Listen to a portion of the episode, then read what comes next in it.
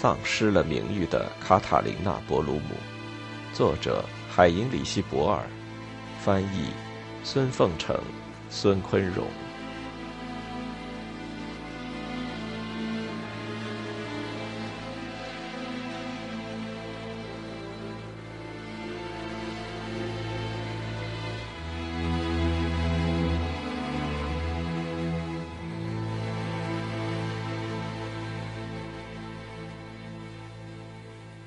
二十，送他回家的是莫丁·巴埃兹曼纳的助手。根据他后来报告说，当时他很为这位年轻妇女的处境担心，怕她出意外。她精疲力尽，完全垮了，而且使人感到意料之外，因为在这种处境下，她表现得相当诙谐。也许，也只有在这种情况下才有这种可能。当他开车从城里经过时，他开玩笑地问他：“如果现在可以无拘无束的、心无牵挂的在某个地方喝一杯，而且跳跳舞，不是挺好吗？”他点头表示赞同，而且说：“这倒真不坏，甚至可以说相当好。”后来车开到公寓门口时。他表示要把他送到楼上他的住房去时，他嘲弄地说：“哎呦，最好还是别送了。正如您所知道的，我已经有够多的绅士客人了。但是，当然，我还是应该感谢您。”莫丁花了整个晚上，还有半个夜间，企图向巴埃兹曼纳证明，为了卡塔琳娜·博鲁姆的安全起见，应该把他拘留。可是，当巴埃兹曼娜问他是否他爱上了她时，他回答说不，他只是很喜欢她，而且他跟她同年。但是他不相信巴埃兹曼娜认为卡塔琳娜跟某个重要的秘密集团有牵连的论断。至于他没有报告的，而后来布洛纳通过沃尔特斯海姆女士才知道的是，当他伴送卡塔琳娜从走廊走向电梯时。他给了他两个不轻易提出来的忠告，这对他讲来是付了很高的代价的，对他以及他的同事们具有相当的危险性。当他把卡塔琳娜送到电梯口时，他对他说：“您一定不要接电话，明天也不要看报纸。”在这里，他并没有说清楚。究竟是不要看日报，还是泛指一般的报纸？二十一。那是一九七四年二月二十一日，星期四，将近十五点半的时候，布罗纳在他的休养地正准备做第一次滑雪，打算进行一次比较长的远足。但是就从这时候开始，他所盼望已久的休假却成了泡影。他们到达这里之后不久，他和特罗德在雪地里散步了两个钟头。在晚上做一次这样的长距离的散步是很愉快的。之后，他们坐在烧得旺旺的壁炉前，喝了一瓶葡萄酒，然后开着窗子睡得很香。休假开始后的第一顿早饭拖得很晚，饭后的两个钟头。他们身上裹得厚厚的，在阳台上的藤椅里坐着。就在这一刻，当他正要打算出发时，来了日报的那位记者。这家伙直截了当的就向他谈起卡塔琳娜，问他是否认为他有犯罪的可能。他回答：“怎么？我是律师，我可知道哪种人才会犯罪？难道卡塔琳娜会犯罪？”卡塔琳娜，不可思议！您怎么会这样想呢？您从哪儿听到这消息的？当他最后听说有一个长期被通缉的匪徒在卡塔琳娜那里过夜，而且他本人从早上将近十一点开始一直在受到严厉的审讯时，布罗纳真想立刻坐上飞机回去帮他的忙。但是这位日报来的家伙。这个人是否当时看起来就是这么卑劣，还是他到后来才觉察到这一点呢？却说事情还不至于糟糕到这个地步，并要求布洛纳对卡塔琳娜的性格发表一些意见。而当他拒绝这个要求时，这家伙却认为，对卡塔琳娜的性格不表示意见，就会是一个很坏的标志。在这种情况下，只会引起很糟糕的误解。再说，这关系到头版新闻的问题，无疑就是暗示卡塔琳娜的性格很恶劣。波洛纳听后非常恼火，激愤地回答说：“卡塔琳娜这个人非常聪明，而且非常冷静。”但是说完，他就懊悔了，因为他这样说简直是词不达意，根本不能表达他原来想要说和必须说的话。他还从来不曾和报纸，当然更不曾和日报打过什么交道。当这个家伙坐上他的汽车离开后，布洛纳脱掉了他的滑雪鞋，很显然他的休假告吹了。他上楼去找特罗德。他正盖得严严的，还在阳台上的阳光下舒适的半睡着。他把一切都告诉了他，他叫他赶紧打个电话。于是他试着打了一下，但是三次、四次、五次所得到的回答总是没有人接。在夜里快十一点的时候，他又试了一下，还是没有人接。那晚上他喝了许多酒，睡得很不好。二十二。星期五早上将近九点半的时候，布洛纳情绪恶劣的准备吃早饭。特洛德把日报递给了他。卡塔琳娜出现在第一版上，大幅照片，大字标题：“强盗的情人卡塔琳娜·博鲁姆拒绝供述绅士客人们的问题。”下面是正文：通缉了一年半的强盗和谋杀犯路德维希·戈顿。昨天，如果不是他的情人、家庭助理员卡塔琳娜·博鲁姆消灭了他的踪迹，掩护他逃跑的话，差点落网。据警察局推测，该博鲁姆长期以来即已卷入这个犯罪集团。云云，请续看本报末版，题为《绅士客人们的报道》。在这篇文章里，布罗纳读到日报把他对卡塔琳娜发表的意见“聪明而冷静”改成了“冷酷而有心计”，把他关于他是否有犯罪可能的意见改成了他完全可能犯罪。格曼斯布洛西的牧师提供材料说：“我相信伯鲁姆什么都可能做得出来。他的父亲是一个隐瞒身份的共产党员。”他的母亲由于我的恻隐之心，有一段时间让他当清洁工，可是他却偷窃教堂的弥撒酒，和他的情夫在圣器室里胡作非为。两年以来，伯鲁姆一直按期有绅士客人来访，他的住所是否就是一个强盗窝聚会处，甚至是个武器转运站呢？一个才二十七岁的家庭助理员，怎么可能有一套价值十一万马克的私人住宅？是否他用了赃款里的钱？警察局正在继续追查，检察官正在努力调查。请看明日报道，日报在跟踪追击。全部背景新闻将在明天的周末版刊出。下午，波洛纳在飞机场的时候，他回忆了不久前发生的那些事。十点二十五分，吕定极为激动地打电话来，恳求我立刻回去跟那位处于同样非常激动状态的阿洛伊斯联系。据说阿洛伊斯正要去贝台利医浴场跟一些基督教企业主开一个会，在会上他得做一篇重要报告并主持讨论，但他突然一下子垮了，这是我从来不曾碰到过的，对我讲来简直是难以相信。十点四十分时，卡塔琳娜来电话问我日报上所刊载的那些话是否真是我讲。我很高兴，正好可以向她做一下解释。我把前后经过都告诉了她。她就我记忆所及这样对我回答：“我信任您，我相信事情是这样的。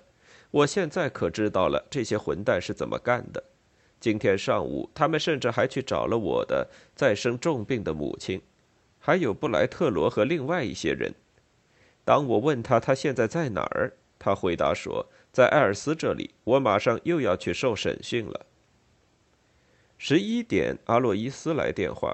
这人我认识已有二十年之久，还是第一次看到他这样激动和害怕。他要我立刻就回去，要我作为他的律师处理一件非常棘手的事件。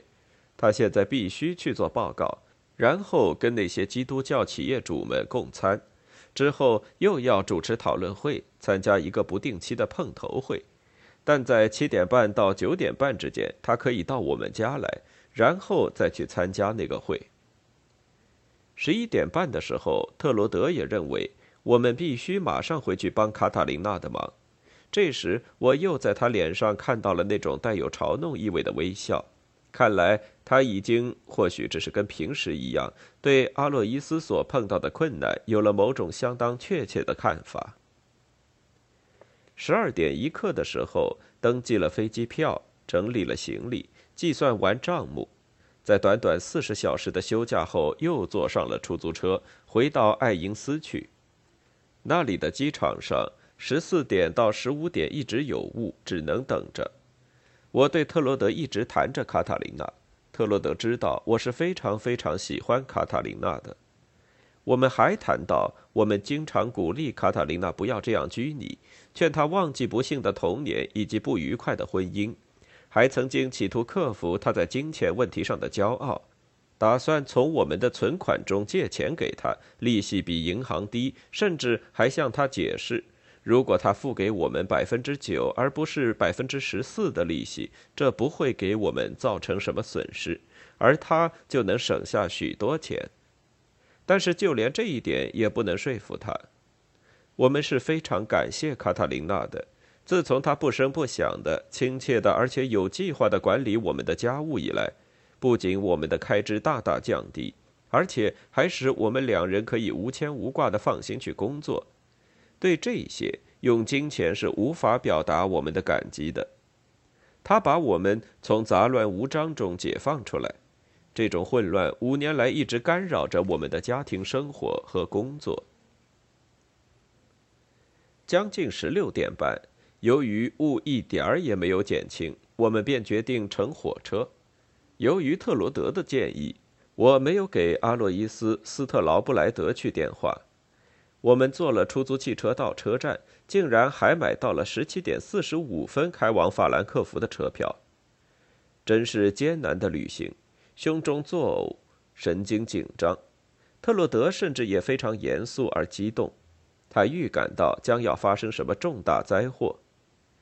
我们精疲力尽的在慕尼黑换车，总算是搞到了卧铺车票。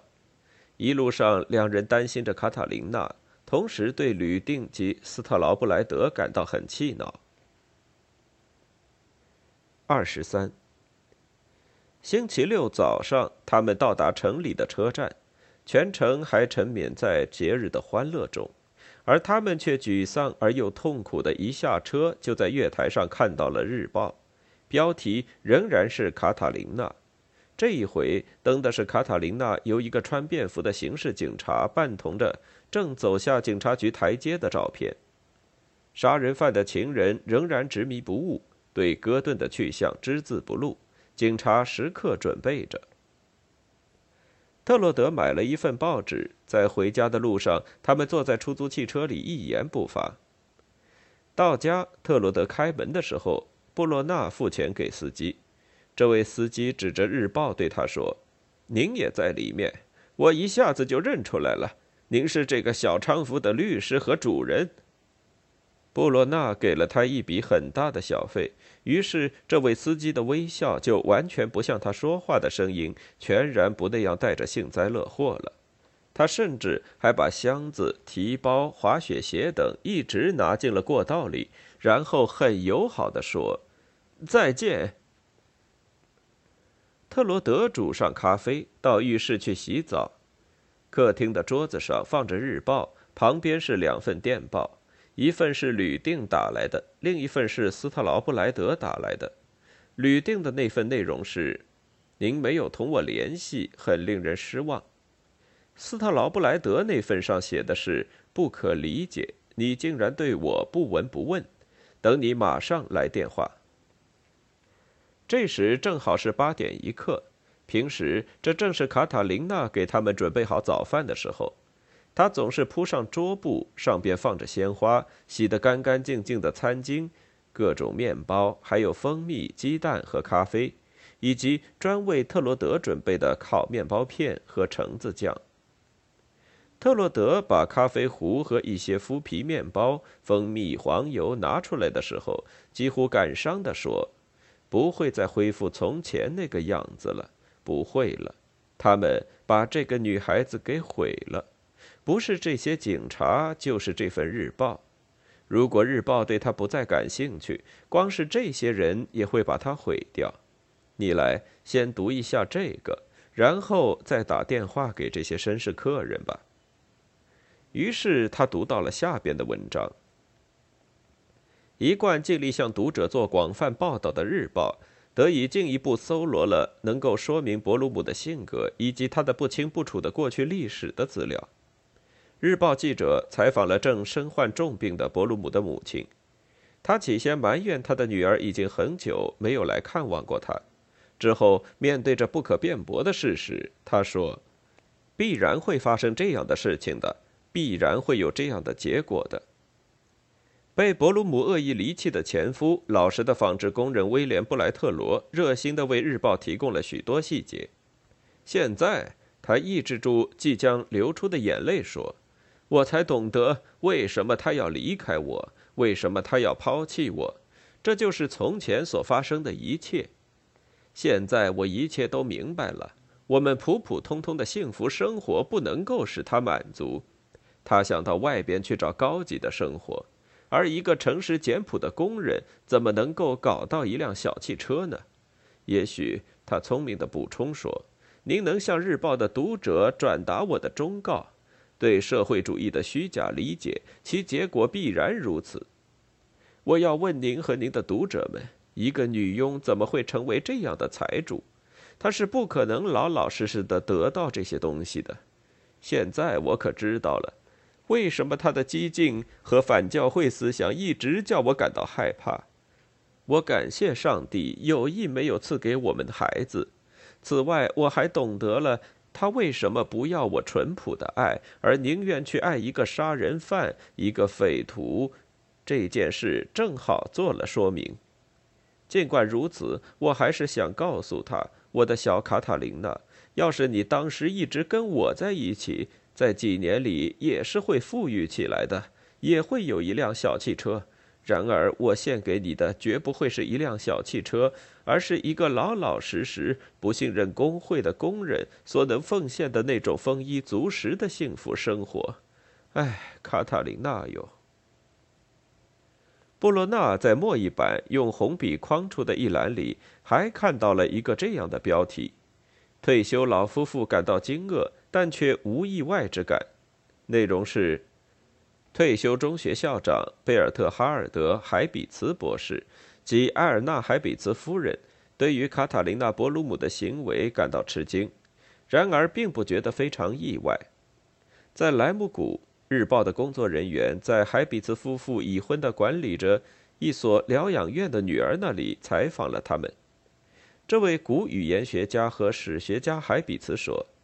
伯鲁姆在他那里工作了三年，他认为这个各方面都很激进的人物狡猾地欺骗了我们。